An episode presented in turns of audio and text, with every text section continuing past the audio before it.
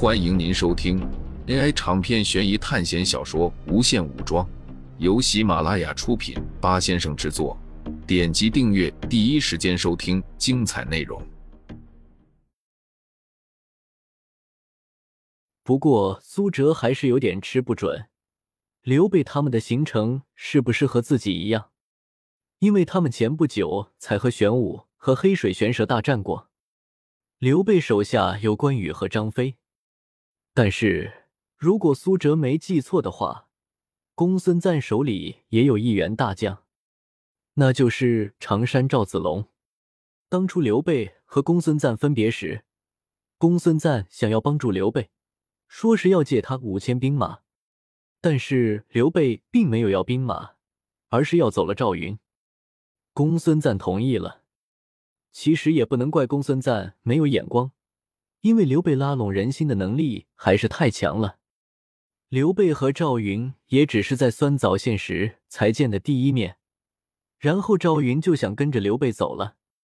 加上刘备不要兵马，只要赵云，而且是当着赵云的面说的，这样强大的收买人心的技术，被他玩的炉火纯青。历史上的刘备是故意这样的，还是本性就是这样？苏哲不得而知，但凭借这次考试里公孙瓒和刘备的关系，公孙瓒不可能借给刘备兵马了。老远就看见一座巨大的城池，那里应该就是襄平了。襄平城比苏哲的代方城要大很多，防御和开始至少都是八百以上，各种弩箭楼和防御建筑密密麻麻的堆在城墙上。苏哲甚至见到了一座发光的雷电塔，这不得不让苏哲惊讶了，因为在他的代方城根本就没有这样的建筑图纸。很快，一队士兵从城门边跑过来，接着四面的城墙的防御建筑开始对准苏哲的部队。不过，他们并没有攻击。最快接近的士兵隔着老远喝道：“来者是谁？”不过还没有等苏哲回答，就有一个熟悉的面孔出现在他面前。兰可瞬间移动到苏哲身边。他这种特殊的力量虽然没有杀伤能力，但是非常实用。而且他不光有瞬移的能力，之前和曾志强战斗，还有斩杀张大木的时候，能量法阵和能量球的威力可是不弱。苏哲有好多天没有看到兰可了。他现在穿着一身黑色的紧身衣，就像电影中那种特工一样，头发扎在脑后，十分的帅气。不过苏哲感觉这种风格好像并不适合他。你来这里干什么？兰可说道。他对苏哲的印象挺好的，因为他并不像 B 级班的那些人一样，为了学分不择手段。苏哲看着前面的军队。然后对兰可说道：“我现在要前往三枣县，所以想和刘备的军队一起走。反正大家都是去讨伐董卓的，那就是盟友了。”苏哲说道。“哦，算算时间，你们这些选择主线任务二的人，应该已经完成了守城任务了。”兰可说道。“我们的任务不同。”我接到的任务就是随着刘备一起前往酸枣县，没有时间限制。兰可说道：“那刘备他们什么时候出发？”就在苏哲和兰可交谈的时候，又是两个熟悉的人到来。关羽和张飞骑着马朝着苏哲跑过来。见过二将军，见过三将军。苏哲抱拳行礼。这个时代礼乐还没有崩坏。反而因为氏族的原因，特别强调礼仪。现在苏哲可是要给他们留下好印象，不然怎么和他们一起走？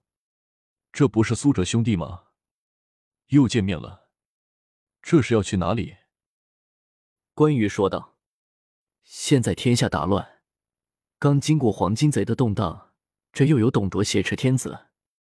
听闻董卓自封为太师，还置天子威严于不顾。”如今有袁绍带着天子的檄文召各路诸侯前去秦王，在下也是一方太守，也想尽自己一份力，听闻刘玄德乃是仁德之人，汉室后裔，所以前来询问，是否也要出兵会盟。苏哲学着这个时代的语言说道：“哈哈哈，来得好啊！大哥一看到袁绍的檄文，就想整顿军备，想马上前往三枣县会盟。你来的真是时候。”张飞哈哈大笑，很是豪爽。然后苏哲将军队驻扎后在城外，因为是别人的城池，所以军队带不进去。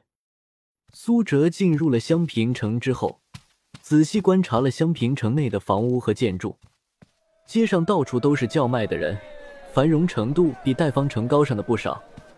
没有过一会儿，苏哲就被带到了一个大厅前，一个长相朴素的男人。正坐在那里处理军务，那肯定就是刘备。苏哲感受到了对方传来巨大的压力。灵魂二阶，这刘备居然有灵魂二阶的能力。苏哲已经达到了灵魂一阶的顶峰，所以现在对周围力量的敏感程度达到了以往的几倍。历史上的刘备一直都是孱弱的形象，除了早期战黄巾军。三英战吕布展示了他一点武力之外，之后的战斗他都是站在后方指挥坐镇，而且他不光是灵魂二阶，还开启了基因锁一阶。刘备早就注意到了苏哲，但是他却装作刚看到苏哲样子，一脸的诚恳，然后热情的招待他。苏哲也没有多余的废话，直接说明了自己的来意。他的时间不是很多。从这里赶往河南，必须要连续行军才能赶过去。其实还有一种办法，苏哲自己不管部队，一天二十四小时赶路就能很快赶到。路上不知道会遇到什么危险，如果时间来得及的话，苏哲还是想跟着部队走。在听到苏哲的话之后，刘备握着苏哲的手：“阁下真是汉室忠臣。”备自愧不如。在看到讨贼檄文之后，我夜不能寐，想要马上飞奔到洛阳，斩下董卓首级。但是现在我还不能出发。”刘备说道。听到刘备并不能马上出发，苏哲试探性的问道：“如果公孙瓒和我们一起行动呢？”刘备依然还是装糊涂的说道：“伯归毕竟是汉臣，他在看到讨贼檄文之后。”就带着两万精兵前去会盟了。什么？公孙瓒已经出发了？那么刘备为什么还要留在这里？之前击溃南皮城的黄巾军四处逃散，在各地烧杀抢夺。为了这里的老百姓，我要先平定黄巾贼，才能前去会盟。刘备说道。大概需要多少天呢？苏哲问道。这群黄金贼并不多，但是划分成了很多个势力，所以大军一过就清剿了。大概需要十天半个月。这样的话，那我先告辞了。苏哲不想浪费时间，决定告辞。请等一下，你这样赶过去太耗费时间。我知道有个路线，从南皮城下方的高唐。经过水路，可以很快的到达酸枣县。不过那里有很多黄金贼，他们很多都是从南皮城逃窜过去的。终于露出狐狸尾巴了。刘备这是想要苏哲去把高唐攻下来。不过这个提议很不错，这样一路赶下去，苏哲也不知道具体的路线，到时候还要摸索。不如跟着刘备一起走了。如果可以从高唐走水路，那么我就可以留下一部分部队来剿灭黄金贼，然后带着另外的部队跟着你前往酸枣县。”刘备说道。“可是我手里的军队不是很多，到时候就怕打不过那些黄巾军。”苏哲说道。“至少也要拉上刘备一起。实际上，这也是刘备的目的。”如果没有猜错的话，南皮城应该是被刘备攻下来了。可是最近的一个港口高唐却被黄巾军占领了，所以这就成了刘备眼中的一根刺。想要拔出掉，但是那里的黄巾军肯定很多，要攻打的话，自己也会损失很多。正好苏哲来了，那么就可以拉上苏哲一起。不过，这对于苏哲来说，其实也是一件好事。他的行军部队速度不一致，有骑兵也有铁人。要是能走水路，能省很多时间和精力。